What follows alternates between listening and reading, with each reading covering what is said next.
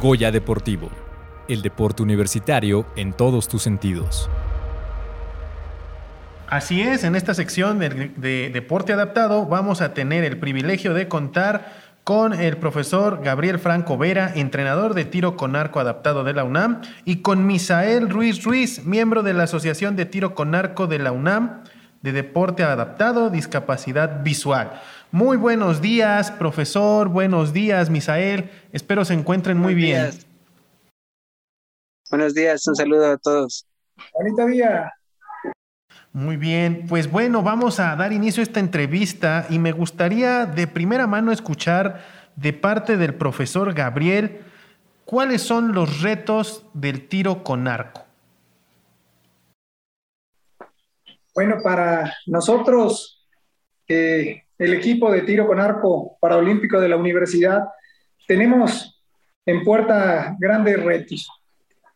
Se nos tenemos algunos eventos nacionales que serán el parteaguas para acudir a los Juegos para Panamericanos en Chile, que pues creo que marcarán la pauta para ir avanzando en esta parte del tiro con arco adaptado. Así es, profesor. Eh, le saluda Ilse González. Muy buenos días. Qué gusto tenerlo aquí en esta su cabina de Goya Deportivo. Mi pregunta sería justamente en esta parte del deporte adaptado, eh, ¿qué personas pueden practicar esta disciplina?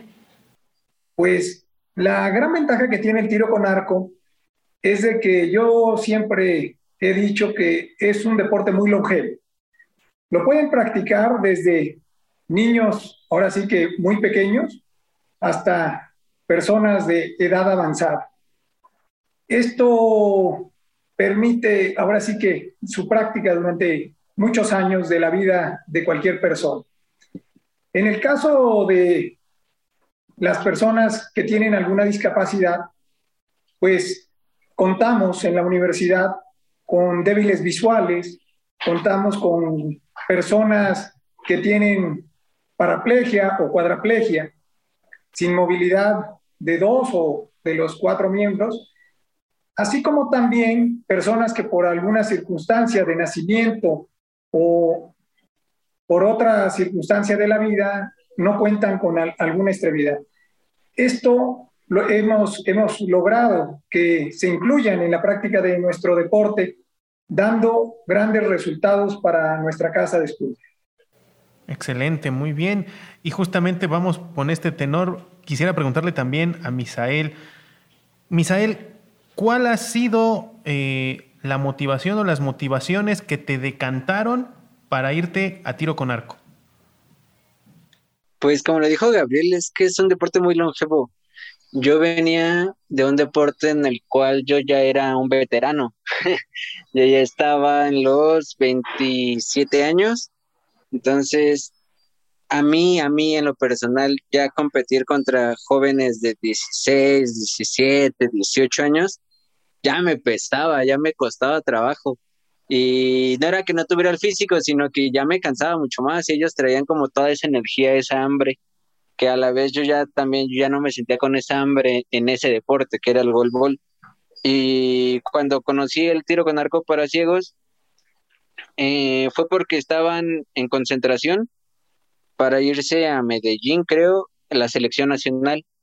Y la selección nacional, bueno, en la selección nacional nos invitaron a la Federación de Ciegos, así como de el del tiro narco para ciegos es nuevo en México, eh, vayan y practíquenlo, ¿no?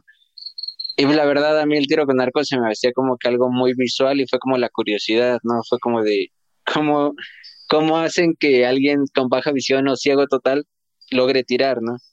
Entonces fui y pregunté y me dijeron, no, en México solo, bueno, aquí en la UNAM, el que diga, aquí en la Ciudad de México solo se practica en la UNAM. Dice, la otra entidad donde lo practican es Chihuahua. Y dice, pues tú estás en la Ciudad de México, mejor vete a la UNAM, ¿no? Yo en esa época representaba la Ciudad de México. Y por curiosidad fui y me gustó mucho. Y fue cuando empecé a ver como toda esa, esa variedad de de que allá yo ya era alguien viejo y aquí era el más joven. Y fue como de wow. Y, y como dice Gabriel, o sea, por ejemplo, en mi categoría el campeón mundial tiene 62 años.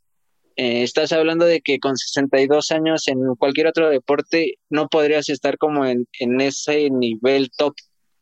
Y aquí sí. Entonces fue como que lo que más me gustó, el decir, bueno, tal vez allá ya no tengo la energía para competir con, con niños de 18 años, pero acá sí voy a tener como toda esa energía para poder desarrollarla y la curiosidad fue como que me empezó a gustar, me empezó a gustar y me terminé quedando acá. Digo, de vez en cuando voy y juego golbol, pero, pero ya es más como por hobby. Ya ahorita lo que estoy de lleno es, es en tiro con arco. Eh, Misael, la verdad es que qué interesante escucharte. Eh, me gustaría preguntarte, ¿cuál ha sido justamente tu mayor reto en esta disciplina de tiro con arco? El acostumbrarme al deporte. Mm, yo venía de un deporte, o yo siempre estaba acostumbrado a los deportes de contacto, eh, tanto en convencionales como en paralímpicos. Entonces yo venía de deportes donde el ruido, el estruendo, los gritos eran el pan de todos los días, ¿no? Y de repente llegué a un deporte en el que tenía que estar callado y concentrado en la línea de tiro. Y yo no sabía hacer eso. Sinceramente me estresaba, o sea, yo llegaba a la línea de tiro y me estresaba el que todo fuera silencio. Y creo que fue el mayor reto que tuve al inicio. Eh, como que yo no sabía estar en silencio y yo no sabía cómo concentrarme en silencio. Yo sabía concentrarme haciendo ruidos, yo sabía concentrarme con ruido, eh, con gritos, pero no en silencio. Y tuve que aprender a hacer eso, el aprender a controlar mi respiración, como que fueron cosas muy nuevas. Y al principio eran como los prejuicios, ¿no? Eh, por ejemplo, muchas personas se enojan, muchos arqueros se enojan cuando desde fuera ves el tiro con arco y dices, ah, está bien fácil, solo es pararte y jalar y tirar. Y yo era de los que decía eso, ¿no? O sea, yo venía acostumbrado a deportes de contacto toda mi vida. Y cuando llegué al tiro con arco era como de, ah, está bien fácil, nada más es pararme, abrir un arco y tirar. Y cuando te das cuenta que no solo es pararte, abrir y tirar, que el arco cuesta trabajo abrirlo, que el arco lleva cierta fuerza, que tienes que tener eh, cierta estabilidad, o sea, como que tienes que concentrarte en muchas cosas. Y muchas veces como que el quitarme ese prejuicio de el tiro con arco solo es abrir y tirar y el aprender a concentrarme en silencio fueron como los mayores retos que tuve al principio. Ahorita pues ya pues ya son como otro tipo de retos, ya me voy poniendo retos más en cuanto a marcas para poder este estar como en un puntaje ya top, ¿no? O a nivel América, ya sea a nivel América y a nivel mundial, ¿no? pero al principio esos, esas dos cosas fueron como que los retos más grandes. Wow, una, una verdadera evolución y eso es, es, muy importante. Y justamente dentro de esa parte, ahora me gustaría regresar con el profesor Gabriel y preguntarle, usted como el entrenador, el preparador, ¿cuál ha sido la parte, no voy a decir difícil, sino compleja, porque sabemos que a veces los métodos o los procesos de entrenamiento son complejos, tratamos de superarlos. ¿Cuál ha sido la parte más compleja dentro de sus eh, eh, proyecciones de entrenamiento del equipo o de los atletas? Pues para mí el mayor reto dentro del entrenamiento es lograr que esas adaptaciones que vamos desarrollando para cada uno de los casos den el resultado que buscamos. Muchas veces son trajes a la medida no es algo que podamos decir, sí, en esencia se desarrolla un proyecto, por ejemplo, las miras táctiles con los débiles visuales o ciegos. Sin embargo, cuando nos llega una persona, pues tenemos que hacer ajustes por la estatura, el largo de los brazos, muchos factores que nos hacen tener que eh, ajustar. Pero eh, es algo que a mí me ha gustado mucho porque eso me permite como un acercamiento con cada uno de ellos, porque es como estarles confeccionando ahora sí que algo, ¿no? Y estar escuchándolos, estar, este, hay veces que no, no se me olvida alguna vez alguno de los otros arqueros, Jaime Solís, que me dice, es que para que lo entiendas, póntelo. Y sí, hay veces que pues a lo mejor te tienes que sentar en la silla o te tienes que cerrar los ojos y pararte para disparar con los ojos cerrados, porque es difícil, es difícil este, poder lograr esa empatía eh, y, poder comprender lo que ellos están viviendo. Uno dice, pues aquí párate, ponlo aquí y jala, ¿no? Pero hay veces que tengo que a lo mejor pararme, cerrar los ojos, sentir cómo, cómo lo acomodan y hay veces que hasta, ¿por qué no hacer un disparo, ¿no? Como, como ellos lo realizan. Y entonces salen ahí muchas, muchas correcciones que me permiten a mí ajustar más esos trabajos. Wow, profesor, la verdad es que eh, quedo impresionada, ¿no? Eh, hay veces que lo vemos, eh, bueno, uno, se ve muy pocas veces, ¿no? Por esta falta de difusión, pero cuando lo vemos, pues no sabemos el trabajo que hay detrás. Y me gustaría preguntarle nada más si le puede platicar justamente a nuestra audiencia cómo se lleva esta práctica del deporte de tiro con arco, ¿no? Porque ya nos platicó que se tiene que acondicionar dependiendo, pero de manera lo mejor general, ¿no? Porque pues los que nos están escuchando pueden decir, ay, tiro con arco, justamente como Misael lo decía, ¿no? Eh, pero más o menos un poquito, este, profesor.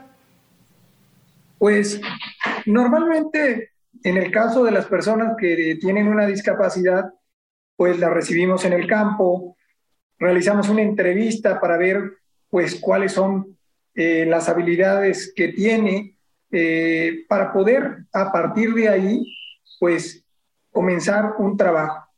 Eh, de una u otra forma, eh, son procesos un poco largos para que una persona eh, pueda comenzar a tirar, por ejemplo, haciendo un comparativo con otros países como es Corea, que es considerado potencia en tiro con arco, allá el deporte nacional es el tiro con arco, nos encontramos que ellos o ahora sí que tardan mucho tiempo en dar inicio en la práctica de tiro con arco, o sea, me refiero a tomar un arco y disparar. En el caso de nosotros, pues no podemos tampoco tardar tanto porque ¿quién esperaría a lo mejor dos años para agarrar un arco y dar su primer disparo? Creo que eh, en México luego a lo mejor somos un poco más desesperados, ¿verdad? Queremos como que avanzar y ver resultados, ¿no? Entonces, Igual sucede con, con las personas que tienen una discapacidad. Lo primero que quieren es lograr eh, ejecutar un disparo. Entonces, ¿qué nos beneficia? Que hemos logrado avanzar en diferentes eh, adaptaciones y facilitar y reducir esos tiempos para que una persona pueda practicar. Claro, lo van a comenzar a realizar como cualquier persona, como cualquier convencional, eh, partiendo de, ahora sí que desde cero en el trabajo técnico, irlos llevando hasta un alto, alto rendimiento, como se ha logrado con varios de los que participan representando a nuestra pues, universidad. En efecto, un, un resumen general para poder dar a entender a nuestro público lo que es todo un proceso complejo como el entrenamiento. Como bien decía, yo coincidía o coincido, como dice, ¿no? A la vez, el entrenador muchas veces le hace desastre, tiene que hacer trajes a la medida para cada atleta, ¿no? Y así, a manera de conclusión y de forma breve, me gustaría que cada uno de ustedes en una frase me resumiera cuál es su objetivo a corto plazo dentro del deporte. Si usted me puede empezar diciendo, profesor Gabriel, y después este, Misael.